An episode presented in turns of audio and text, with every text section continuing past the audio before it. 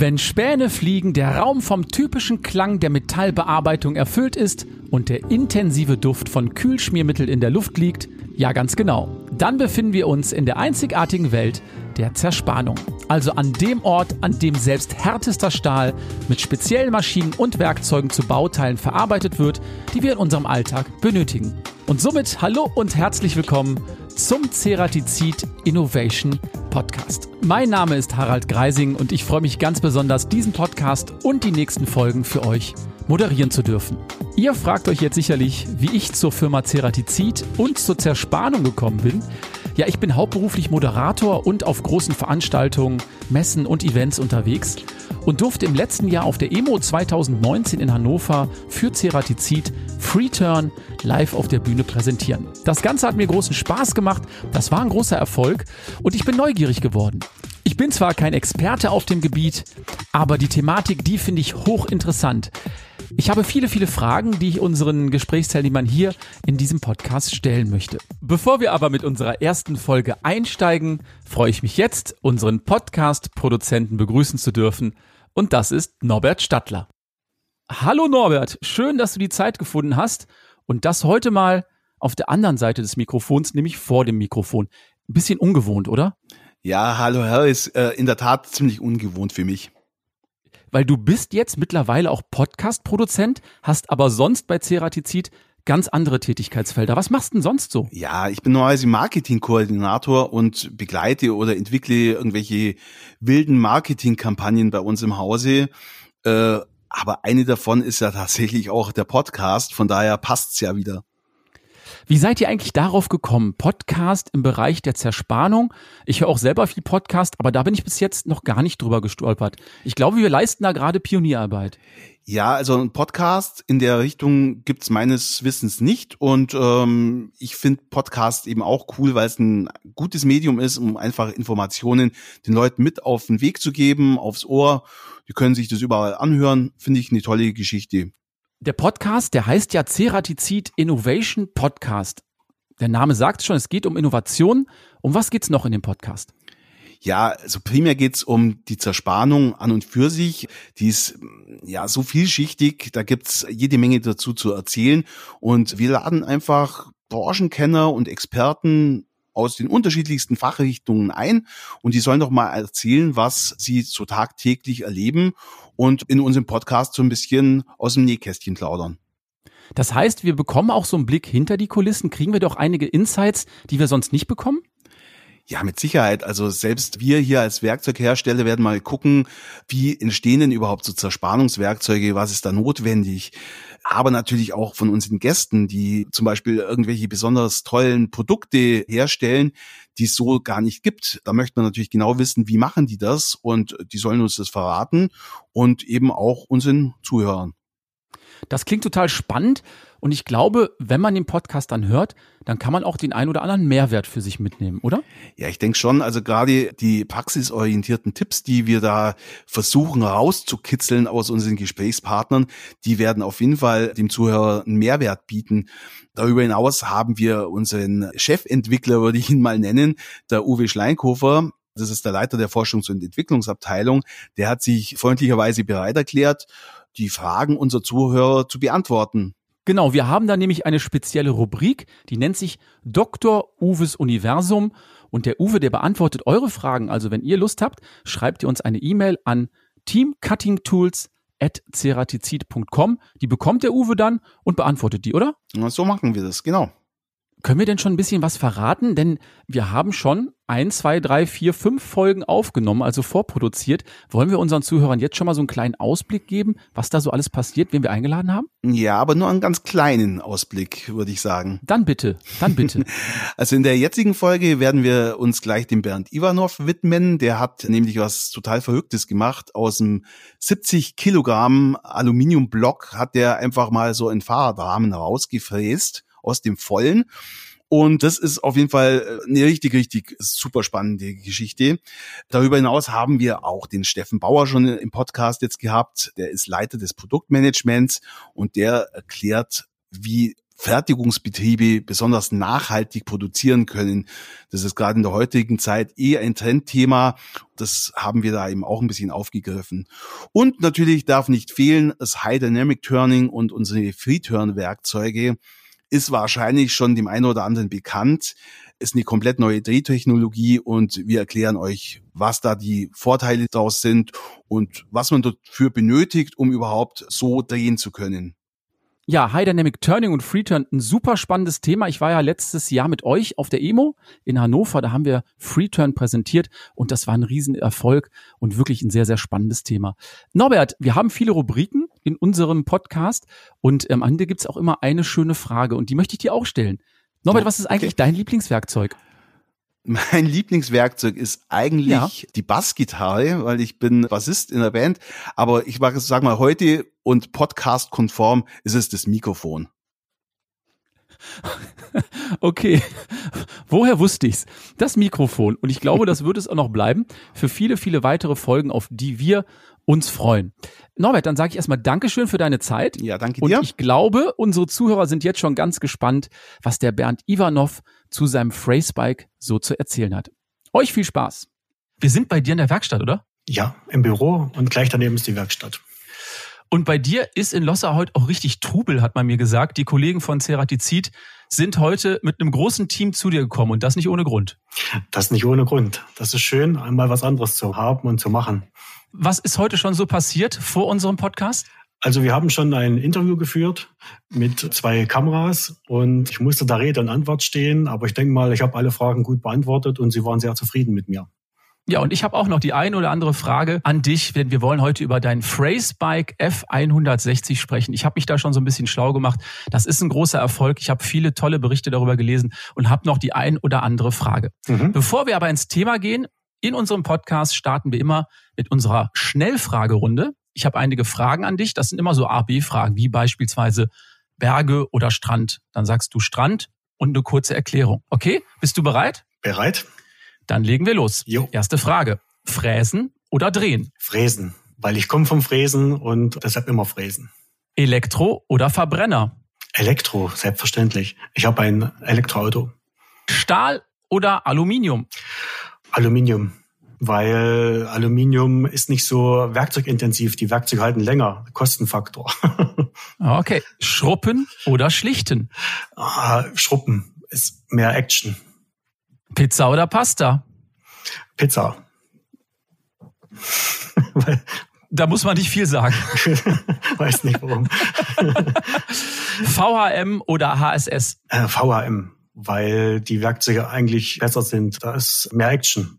Hotelurlaub oder Roadtrip? Roadtrip, weil wir sind Wohnmobilfans. Trocken- oder Nassbearbeitung? Nass, weil äh, trocken tut irgendwie weh, finde ich. Der arme Fräser. Und jetzt bin ich gespannt, Bier oder Wein? Bier, selbstverständlich. Können wir so stehen lassen. Fußball oder Motorsport? Bernd? Fußball, weil ich selber Fußball spiele. Vorschub oder Schnitttiefe? Vorschub. Es sieht schöner aus, weil mehr Action in der Maschine ist. Und jetzt bin ich gespannt. Fahrrad oder Auto? Fahrrad. das musst klar. du jetzt sagen. Nein, das ist. Alright, dann danke ich dir erstmal für die Schnellfragerunde. Jetzt haben wir schon einen schönen Überblick, was deine Person angeht. Wir wollen aber noch ein bisschen mehr über dich erfahren. Stell dich doch mal ganz kurz vor, was du so machst, wer du bist und was du eigentlich üblicherweise produzierst, wenn du keine Fahrräder produzierst. Also vor 14 Jahren habe ich mich selbstständig gemacht in meinem kleinen Heimatort und produziere seitdem irgendwie immer mit der Autoindustrie. Nicht direkt für die Autos, halt Vorrichtungsteile, dann Maschinenbauteile, Einzelteilfertigung, hochgenaue Teile. Wir haben auch eine 3D-Messmaschine, wo wir das alles dann kontrollieren können. Das war bis jetzt meins, was ich halt in den ganzen Jahren gemacht habe und vor zwei Jahren halt mit dem Projekt Fahrrad begonnen hatte. War das denn aus dem Grund, ist dir langweilig geworden mit den Richtig. anderen Projekten? Richtig. Und, und wie ist das auf dich zugekommen? Hattest du schon immer die Idee, ein Fahrrad zu produzieren? Wie kam es dazu? Also ein Fahrrad produzieren, die Idee hatte ich eigentlich nie. Aber du sagst schon, das ist halt dieser Aspekt, wenn irgendwas Routine wird oder langweilig wird, dann muss ich mir irgendwas Neues einfallen lassen. Und so kam vor zwei Jahren eine Firma, die in der Nähe ist, die MIFA, auf mich zu. Ich sollte mit ihnen ein Projekt zusammen machen, konstruktiv und auch Prototypen fräsen.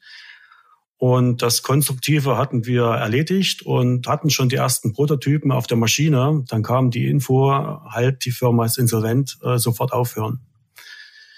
Ja, und dann stand ich halt da mit meinen Ideen und meinem Know-how, was ich mir erarbeitet habe und dachte mir, ja, warum eigentlich nicht? Warum machst du nicht selber ein Fahrrad? Recherchen geführt und festgestellt, dass, dass so ein, so ein CNC gefräster Rahmen eigentlich noch nie richtig auf dem Markt Erfolg hat oder hatte. Da Fräsen für mich nur in Frage kam, weil ich habe ja die Maschinen da, hatte ich mir denn das Wissen angeeignet, dass ich sowas machen kann. Und habe ich mir natürlich auch das schwierigste Thema ausgesucht, ein Viergelenker. Der Hinterbau ist ja dann mit das Schwierigste. Aber das war auch interessant, einfach zu lernen und zu begreifen, wie funktioniert das. Ich hatte das Thema auch total unterschätzt, weil ein Fahrrad dachte ich, kann nicht so schwierig sein, aber war es mhm. denn doch? Und war natürlich auch noch mehr Motivation, noch mehr tief an das Thema einzusteigen und einfach mir zu zeigen, mir zu beweisen, dass ich das kann. Bist du denn selber passionierter Biker? Wusstest du direkt, wovon du sprichst? Kanntest du dich mit den Rädern aus? Gar nicht. Ich fahre vielleicht mal von der Arbeit nach Hause mit, mit dem Fahrrad, aber das, die Kilometer kann man zählen, die ich bis jetzt Fahrrad gefahren bin. Mir ging es eigentlich um dieses Technische. Das hat mich motiviert und das hat mich gereizt, dieses technische Thema einfach zu begreifen. Wie funktioniert das und wie kann ich das machen, dass es wirklich gut ist? Wir haben jetzt schon drüber gesprochen. Es ist das Phrase Bike ja. F160. Ein sehr schöner Name, wie ich finde. Wie kam es zu der Namensgebung? Lag eigentlich schon fast nah oder habt ihr lange geknobelt? Das war lange. Es war ein längerer Prozess. Ist mir selber nicht eingefallen. Ist mein erster Testfahrer, den ich hatte, ein Profi, und dem ist der Name eingefallen. Das soll sozusagen F Race, also F steht für Fräsen und Race für Rennen, logisch, schnell. Und dann spricht man das halt so aus wie Fräs, also als Fräsen, aber eigentlich ist der Name F-Race. Richtig. Perfekte Name für das mhm. Produkt. Im Wortspiel sozusagen. Mhm. Für unsere Zuhörer, könntest du das Bike mal beschreiben? Ist es eher ein Roadbike? Ist es ein Mountainbike? Wie sieht das aus? Also es ist ein reines Enduro. Das heißt, wir haben 160 Millimeter Federweg. Es ist gebaut für gerade Strecken und bergab. Berg runter zeigt das Bike äh, seine ganzen Stärken weil wir haben ja das Problem mit dem Gewicht. Und das war mir von Anfang an klar, dass wir ein Gewichtsproblem haben, dass wir nie so leicht sind wie Carbon oder Alurohrrahmen. Und ich musste mir sozusagen diese Strecke Enduro oder Downhill waren so die beiden Schienen, die ich fahren konnte. Und Downhill war mir zu speziell und deshalb hatte ich gedacht, versuchst ein Enduro-Bike um einfach dieses Gewichtsproblem zu minimieren. Und hat sich herausgestellt, dass wirklich das Gewicht keine Rolle spielt beim Fahren. Im Gegenteil, die Testfahrer sind alle sehr begeistert von der stabilen Konstruktion und der Hinterbau funktioniert äh, phänomenal. Von was für einem Gewicht sprechen wir bei so einem kompletten Bike? Wir sprechen jetzt von äh, ca. 17 Kilo und äh, ein vergleichbares Carbonrad hat ca. 13 Kilo ist noch ein kleiner Unterschied. Ja. Aber wie du gerade schon gesagt hast, die Testfahrer sind sehr zufrieden. Was sind die Vorteile bei deinem Phrase Bike gegenüber einem handelsüblichen Bike? Vorteil ist natürlich das Design. Ich muss mich nicht jetzt auf Rohre beschränken, die irgendwo verschweißt sind. Ich kann mir jetzt Strukturen einfallen lassen, was auffällig ist, was man halt von Weitem schon sieht. Und dann halt dieses Material, was ich nehme, dieses Flugzeugaluminium. Das ist nicht schweißbar. Und deswegen können der im normalen Fahrradbau kann dieses Material nicht verwendet werden. Also habe ich den Vorteil, das ist wie, ich sag mal so wie ein Federstahl. Das, das Bike gibt extrem viel Feedback durch die Bewegung. Es ist sehr beweglich, aber gibt halt dieses Feedback extrem gut zum Fahrer wieder, sagt mein Testfahrer immer. Er sagt, das dauert nicht lang, da hat man dieses Vertrauen in den Rahmen und in die Struktur, dass man halt sagt, ich traue mir das halt zu, so den Berg runterzufahren. Du hast gerade schon gesagt, Feedback vom Fahrer, aber es mhm. gab auch viel Feedback aus der Fachpresse. Wie wurde über das Phrasebike berichtet? Ich glaube, da kannst du stolz sein, oder? Also das war wie so ein Ritterschlag. Die, die, das Bike-Magazin hat ja den ersten Bericht gebracht und ich musste dem Bike-Magazin versprechen, dass es exklusiv bekommen, das Thema. Und da haben sie natürlich jetzt einen sechs Seiten Bericht über mein Bike. Wenn man das liest, äh, selbst Leute, die keine Ahnung davon haben, wie er das geschrieben hat, wirklich phänomenal. Das war eigentlich der Türöffner für alles andere. Ich hätte nie mit so einem Feedback gerechnet. Wahnsinn. Was hat dich denn am Anfang dazu bewegt, das auch wirklich durchzuziehen? Weil du hattest auch in der Familie so ein bisschen Widerstand. Das war nicht die Idee, wo alle gesagt haben, hey Bernd, super, endlich ein Fahrrad. Ja, da gab es tüchtig Widerstand, äh, weil meine Frau sagt immer, du hast eine Firma, die läuft gut, äh, das passt alles, kümmere dich darum, äh, du hast keine Ahnung von dem Bike. Mein Sohn war noch schlimmer, die Zeitverschwendung und was alles, aber ich habe mich da nicht irritieren lassen, ich habe einfach weitergemacht. Dann lass uns doch mal an Tag eins zurückgehen. Das Phrase-Bike wird aus dem Vollen gefräst. Das ja. ist ja das Schöne daran. Wie beginnt man da? Dann hat man so einen großen Klotz Aluminium, mhm. steht davor und muss ja mit irgendetwas anfangen. Was ist der erste Schritt? Ja, das ist Schraubstock einspannen, das Teil. Das große Teil der Rahmen werden Bohrungen eingebracht, dass ich das auf den Tisch spannen kann. Und dann wird weiter gefräst, erste Seite, zweite Seite. Und bei den kleineren Teilen wie Kettenstrebe oder Sattelstrebe, dann wird halt ein Schraubstockteil. Es wird ein Schraubstock eingespannt, die erste Spannung, dann wird eine Vorrichtung äh, gebaut und dann äh, das die zweite Spannung in der Vorrichtung äh, aufgenommen und dann halt die zweite Spannung gemacht. Also man schafft eigentlich jedes Teil mit mit zwei Spannungen zu fräsen. Und und das Ganze ist recht aufwendig. Wie ja. lange brauchst du jetzt, um einen solchen Rahmen zu fräsen? Also die genaue Zeit habe ich noch nicht, weil ich bin noch nicht so serienreif, dass ich sage, es läuft halt alles von allein. Wir sind immer noch im Prototypenstatus. Aber meine Schätzungen gehen so auf circa 60 Stunden. 60 Stunden 60 Stunden, ja. Wow. Wie viele Bikes hast du bis jetzt schon gefräst? Sind einige schon unterwegs? Gibt es schon Profifahrer, die die Bikes nutzen? Ja, wir fräsen gerade das vierte Bike. Das allererste wird wohl immer bei mir bleiben. Die Nummer zwei und drei ist äh, zum Test, gerade jetzt hier, aber ich habe einen Testfahrer im Hessischen und in Wächtersbach, der fährt für mich und gibt mir extrem viel Feedback. Ja, man braucht das Feedback natürlich auch, um das Bike dann in die richtige Richtung zu konzipieren. Jetzt hast du gerade gesagt, es dauert 60 Stunden, um diesen Rahmen dann letztendlich zu zersparen. Von was für einem Zersparenvolumen sprechen wir da eigentlich? Hm kann ich jetzt noch nicht so 100 Prozent sagen. Der Rahmen, das größte Teil wird, äh, sag mal, in mehrere Stücke geschnitten. Da wird sozusagen die Form des Bikes schon grob rausgeschnitten und die, die Stückchen Material kann ich weiterverwenden. Die kleineren Teile wie Kettenstrebe oder Sattelstrebe oder Umlenkhebel, das wird natürlich fast komplett zerspart. Also die Kettenstrebe wiegt, äh, glaube ich, 20 Kilo Rohmaterial und es bleiben 500 Gramm übrig. Okay, also es ist schon, mhm. ist schon eine ganze Menge, eine Menge die da letztendlich ja. Mhm. an Zersparenvolumen anfällt. Mhm. Jetzt haben wir gerade darüber gesprochen, Prototypen. Irgendwann war dann der erste Rahmen fertig. Mhm. Dann hast du das Bike zusammengebaut. Bist du dann erstmal eine Runde gefahren oder hast du das dann in die Hände der Profis gegeben? Ja, logisch bin ich erstmal gefahren. Aber ich habe halt äh, nicht diese, diese Erfahrung, äh, da was, was rauszulesen aus dem, aus dem Bike, aus dem Hinterbau, wie funktioniert er.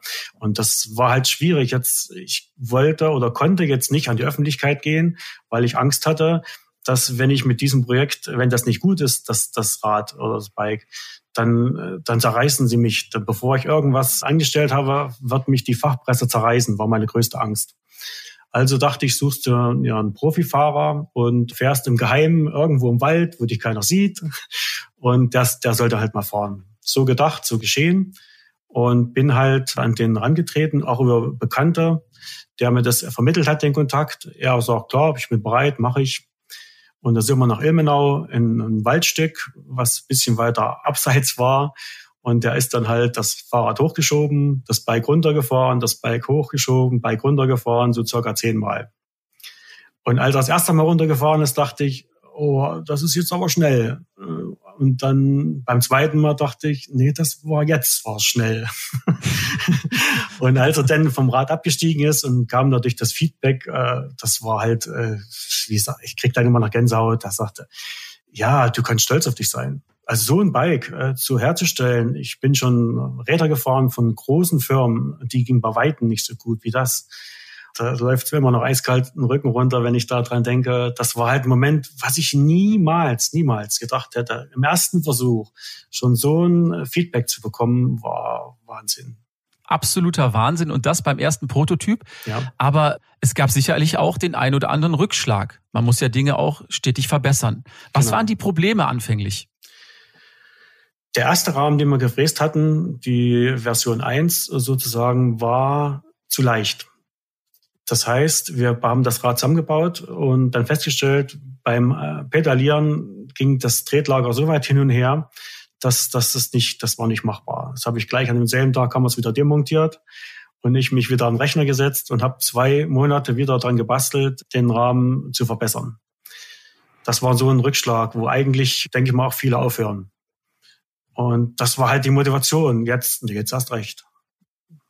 Und kannst du das denn dann auf dem Papier schon erahnen, ob das funktioniert oder ist das immer Try and Error? Du musst den Rahmen fräsen, dann testest du ihn und weißt dann erst, ah, das und das funktioniert nicht die nächsten 60 Stunden und wieder fräsen. Hm. Genau das ist das Problem. Als ich den ersten Rahmen entwickelt hatte, und das ist ja mein Bauchgefühl irgendwo, das passt so. Es gibt ja die Möglichkeit, dass man das jemandem gibt, der das in der Software einliest und sozusagen an der Software simuliert das Ganze. Das ist aber eine teure Sache und da bezahlt man schon ein paar tausend Euro. Und deshalb dachte ich mir, ja, probier's einfach mal. Und dann beim zweiten Mal habe ich das denn so gemacht, dass ich das stabiler machte, war denn zum Test und zum Belastungstest gibt's ja richtig EFBE zum Beispiel, die Firma, bei der war ich. Die machen da 100.000 Lastwechsel, die simulieren dann sozusagen einen Alterungsprozess von dem Rahmen. Mhm. Und da sind wir dann beim ersten Mal auch durchgefallen. Die, die Urteile waren zwar gut jetzt von den Testfahrern, aber diesen Test habe ich nicht bestanden. Und dann musste ich natürlich den sauren Apfel beißen, sag mal so, um einfach das äh, in der Software simulieren zu lassen. Die Simulation, das war auch so ein Erlebnis, was ich auch nicht vergessen werde. In der Simulation kam wirklich genau die Stelle raus, die die Schwachstelle war. Also da, wo es wirklich der leichte Anriss war, da war die Schwachstelle. Und wir das verbessert, nochmal den Rahmen zum Test hingegeben und dann haben wir wirklich äh, bestanden. Und dann warst du dir sicher, das ist jetzt das richtige Design. Und das Design, muss man ganz ehrlich sagen, ist ja auch sehr futuristisch. Mhm. Hast du dir das selber ausgedacht oder hast du da von außen Hilfe bekommen?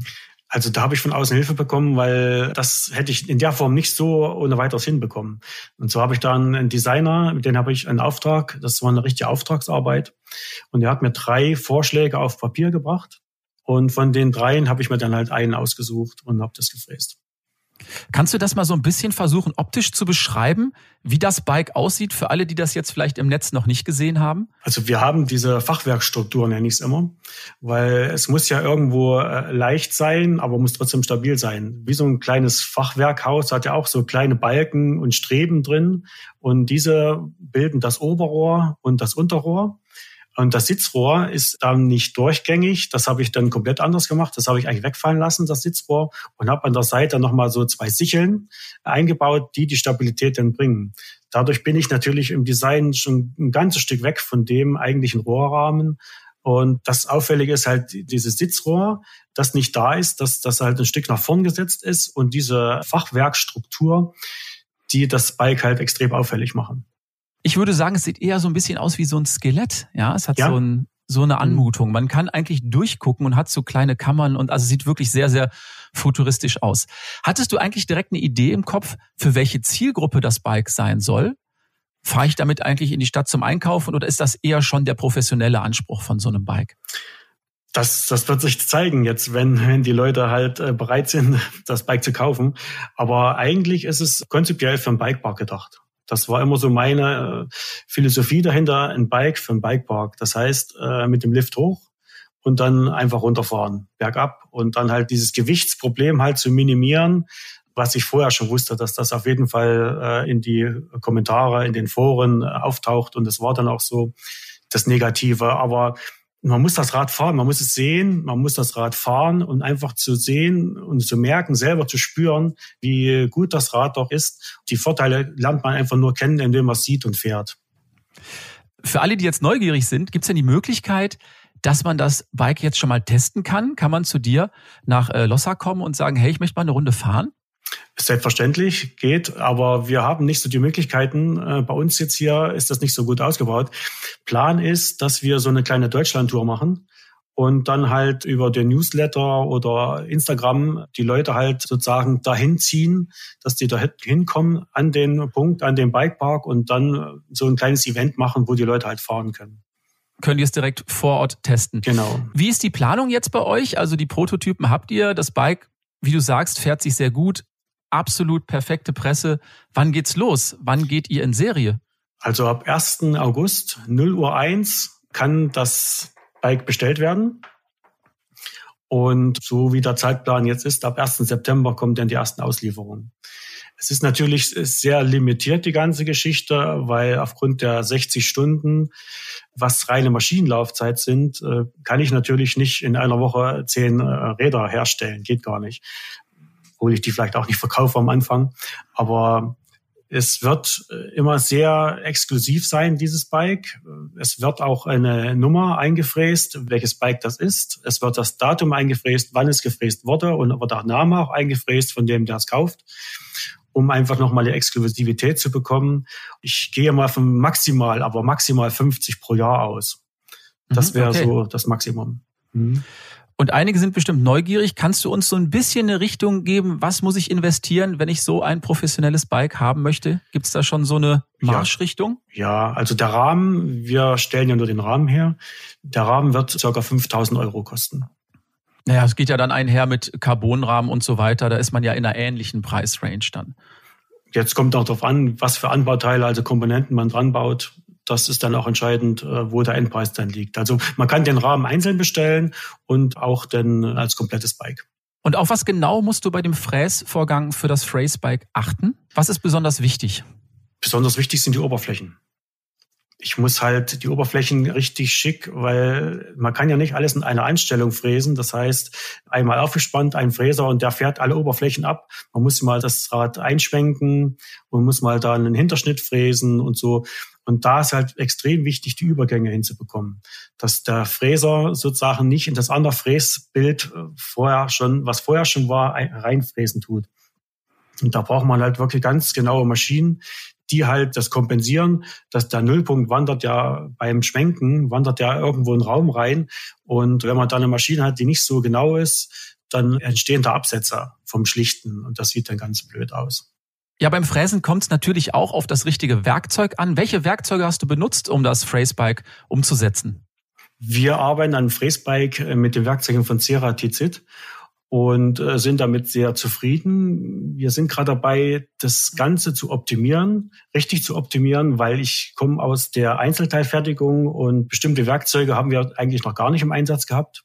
Zum Beispiel dieser CCR-Fräser, den wir jetzt im Einsatz haben, das ist Neuland für uns. Wir haben die ersten Versuche schon gefräst und ich bin total begeistert, was der kann mit so einer Schnitttiefe, da im kleinen Durchmesser auch so viel Späne zu machen, ist für mich alles neu und das bauen wir jetzt alles in die Sache mit ein, um dann am Ende eine vernünftige und perfekte Zeit zu bekommen, um das Bike schnell fertig zu bekommen. Bernd, du verwendest ja die Werkzeuge von Ceratizid und die Fräser und die haben eine besondere Beschichtung. Wir nennen die Dragon Skin Beschichtung. Was hast du für Erfahrungswerte mit unseren Fräsern bis jetzt? Die Beschichtung an sich äh, haben wir meistens im, im Drehen bis jetzt gehabt. Fräsen noch nicht so. Da sind wir jetzt ganz am Anfang. Aber wie gesagt, die ersten Ergebnisse sind phänomenal. Bernd, jetzt verwendest du ja unterschiedliche Werkzeuge. Was ist bei der Wahl des richtigen Werkzeugs zu beachten? Der Einsatzzweck. Für was brauche ich das Werkzeug? Wie tief muss ich mit dem Werkzeug ins Material? Und welche Oberflächenqualitäten müssen erreicht werden? Und damit suche ich mir dann halt das Werkzeug, das passende, entsprechende Werkzeug äh, sozusagen raus. Was sind die Unterschiede zwischen den einzelnen Werkzeugen, die du verwendest? Es gibt immer äh, Werkzeuge, die gut schrubben können und es gibt immer Werkzeuge, die schlichten können. Und dann gibt es halt auch Werkzeuge, die schrubben und schlichten können. Das ist immer so ein Kompromiss. Reicht das jetzt aus äh, für die Qualität des Endprodukts? Aber äh, gerade diese Dragon-Skin-Beschichtung bringt eine unwahrscheinlich gute Oberflächenqualität, mit der wir sehr zufrieden sind. Bernd, du hast uns jetzt einen schönen Überblick gegeben, was die ganze Fertigung angeht, welche Werkzeuge du nutzt und so weiter und so fort. Wenn du jetzt einen Tipp geben könntest an alle, die jetzt vielleicht auch so ein Projekt vorhaben, so etwas umsetzen wollen, was wäre der Tipp? Ja, mein Tipp wäre, mit professionellen Leuten das zu machen, also äh, mit Leuten, die was verstehen von der Sache und halt äh, lernen, extrem viel lernen, sich nicht von Rückschlägen zurückschlagen lassen, einfach dranbleiben, weiterkämpfen und äh, den Mut haben, das bis zu Ende durchzuziehen. Auch wenn mal eine Kritik kommt von jemand, äh, einfach weiterzumachen und immer dran glauben an das Projekt. Gibt's denn auch was, was du anders machen würdest beim nächsten Mal, wenn du nochmal neu anfangen könntest? Hast du da Erfahrungswerte? Ja, würde ich, würde ich schon machen, weil am Anfang ist es halt ein Hobby gewesen und äh, ich habe das halt so ganz nebenbei gemacht. Das war nicht schlecht, aber wenn ich jetzt das so sehe, müsste man eigentlich gleich professionell starten. Das heißt, dass man gleich richtig äh, mit Simulation zum Beispiel macht und äh, einfach das besser analysieren, das Ganze, um einfach diese Rückfälle, die ich hatte, die Rückschläge, dass, dass man die umgeht. Aber das ist am Anfang halt schwierig, das so zu sehen, weil man es immer noch irgendwie als Hobby sieht. Jetzt bin ich ja dabei, das auf den Markt zu bringen und da muss man halt das auch doch wirklich professionell machen. Und du hast auch ein bisschen Unterstützung bekommen, glaube ich. Hat dir der Außendienst denn geholfen bei der Umsetzung des Projekts? Ähm, definitiv. Das ist ja immer so ein, so ein persönliches Verhältnis äh, zwischen dem Außendienstler und mir.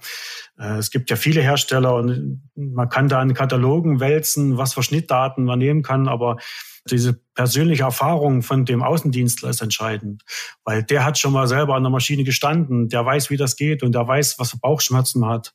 Und einfach die, die Beratung, die dann kommt, ist extrem glaubwürdig, finde ich. Also da ist, äh, sind wir sehr gut versorgt.